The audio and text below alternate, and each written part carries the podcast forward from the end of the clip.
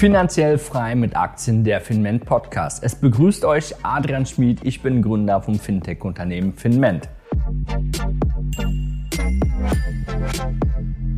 Einer der erfolgreichsten Investoren der Welt, Ray Dalio, geht mit seinem Hedgefonds eine 7 Milliarden Dollar Wette gegen europäische Unternehmen ein.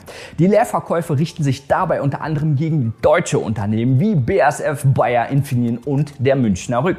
Darüber hinaus wettet der Großinvestor auch gegen den französischen Öl- und Gaskonzern Total Energies sowie gegen das innovativste europäische Unternehmen aus der Halbleiterindustrie ASML. Wie kann das sein, dass Ray Dalio Leerverkäufe tätigt, wenn der Gesamtmarkt bereits um 20 Prozent und einzelne Werte wie zum Beispiel ASML unter die Infineon bereits über 40 Prozent gefallen sind? Selbst vor antizyklischen Werten aus der Öl- und Gasbranche wie Total Energies oder Air Liquid macht er keinen Halt, obwohl diese Unternehmen von den gestiegenen Rohstoffpreisen profitieren sollten. Solltest du diese Aktien jetzt noch schnell aus deinem Depot schmeißen? Lohnt es sich überhaupt noch in Aktien zu investieren? Und wenn ja, in welcher? Wir wollen uns in diesem Beitrag ansehen, was hinter diesen Leerverkäufen steckt und wo du am besten das Ganze interpretieren kannst.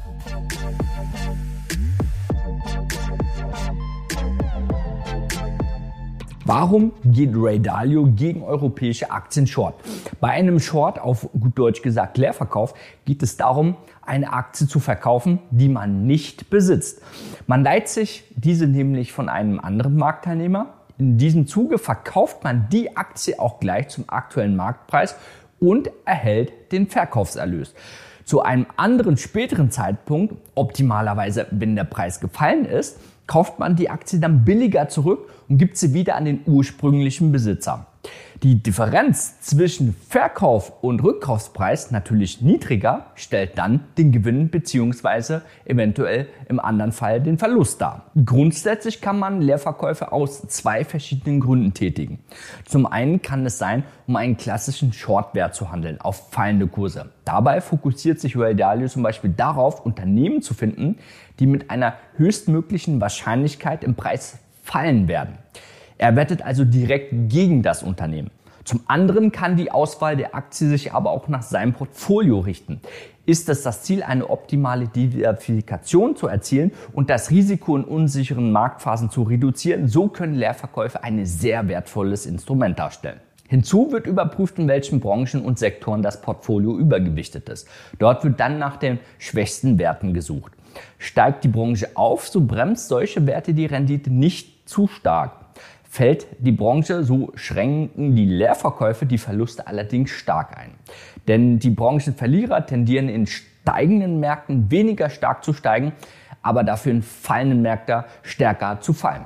Man bezeichnet das Ganze dann als Hedging, was so viel wie Absichern bedeutet. Es stellt sich also die Frage, welche Strategie Ray Dalio verfolgt. Ray Dalio geht im Gegensatz zu Warren Buffett weniger direkte Wetten ein, sondern konzentriert sich auf eine optimale Diversifikation und Risikominimierung.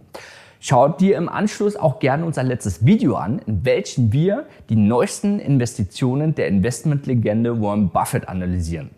Im Gegensatz zu Ray Dalio hat Buffett nämlich hohe Summen investiert und setzt dabei auf bestimmte Sektoren.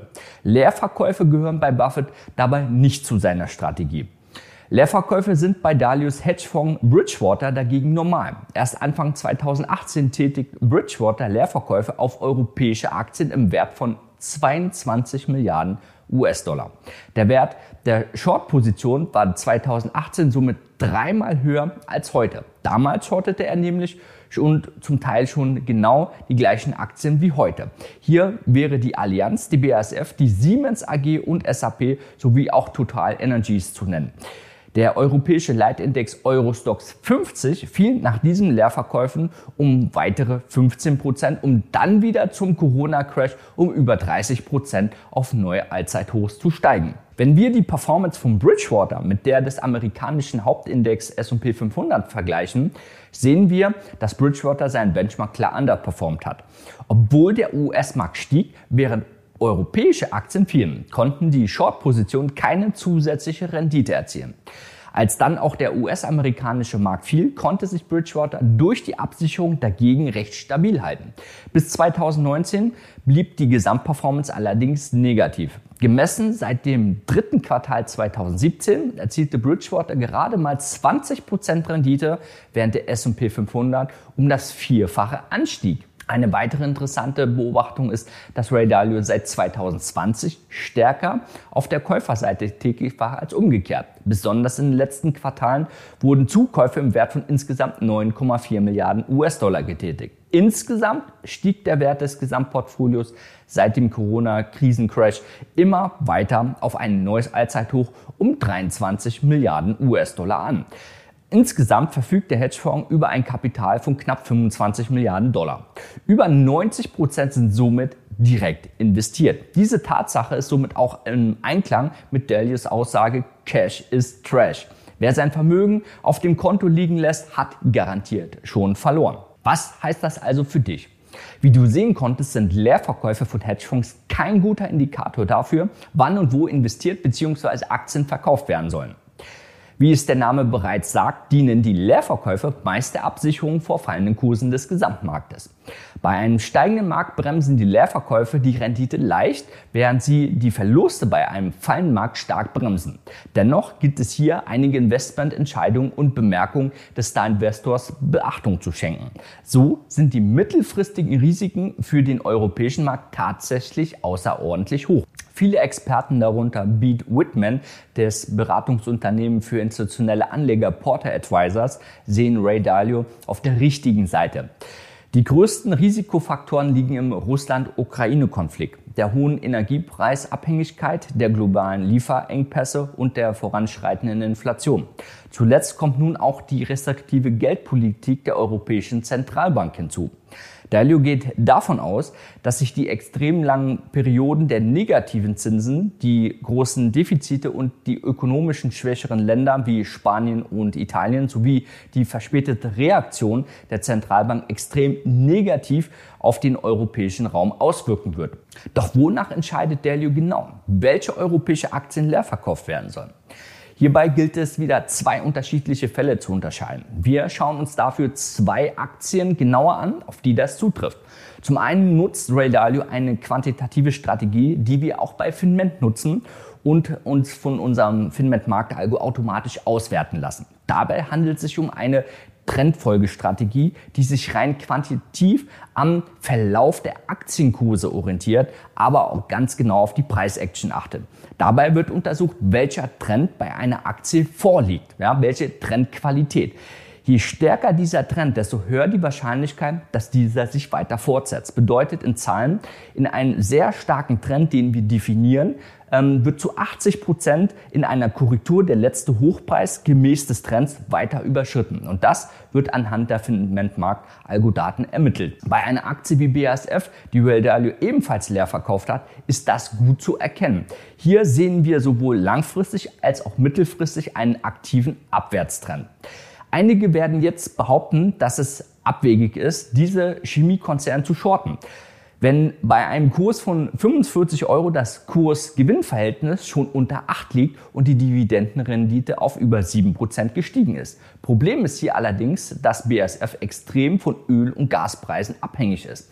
An der Börse wird die Zukunft bezahlt. Aufgrund der aktuellen Drosselung der Erdgaslieferungen aus Russland droht die Produktion von BASF bald stillzulegen. Bei BASF versucht Duell Dalio also auf das Einsetzen mittelfristiger Effekte zu setzen und gegen Unternehmen zu wetten, die sich in einer Abwärtsspirale befinden. Bei einer Aktie wie ASML sieht das ganz anders aus. Hier geht es vielmehr um die Bewertung des Unternehmens als um den Verlauf des Aktienkurses. Dabei wird darauf gewettet, dass durch die Aussetzung temporärer Effekte die extremen Bewertungsstände wieder zu ihrem Mittel zurückfinden. Bei ASML hatte die Corona-Krise, der dadurch verursachten Halbleitermangel und die stark gestiegene Nachfrage nach Chips im Zuge der beschleunigten Digitalisierung für einen Kursanstieg von 180 Prozent gesorgt. Heute steht die Aktie noch 65 Prozent höher als vor dem Corona-Crash. Bewertungstechnisch blicken wir auf das Kurs-Umsatz-Verhältnis. Wie viel Euro sind Anleger bereit zu bezahlen für jeden Euro des jährlichen Umsatzes? Hier ist ASML noch trotz äh, gestiegener Umsätze noch immer noch rund 30 Prozent teurer im Vergleich zu einem Mittel seit 2014. Ist das Umsatzwachstumspotenzial heute wirklich größer als 2019? Das gleiche gilt auch für die Gewinnmarge. Diese sind aufgrund der Pandemieeffekte überdurchschnittlich aufgefallen und können bis zum Ende des Jahres ebenfalls wieder zu ihrem Mittel zurückfinden. Das würde sich definitiv auf die Bewertung auswirken. Ist es auch wichtig zu beachten, dass lediglich zwei Kunden 80 Prozent von ASML Gesamtumsatz ausmachen. Es ist auch wichtig zu beachten, dass letztendlich zwei Kunden 80 Prozent von ASML Gesamtumsatz ausmachen. Das wäre Samsung und der größte Halbleiterhersteller TSMC.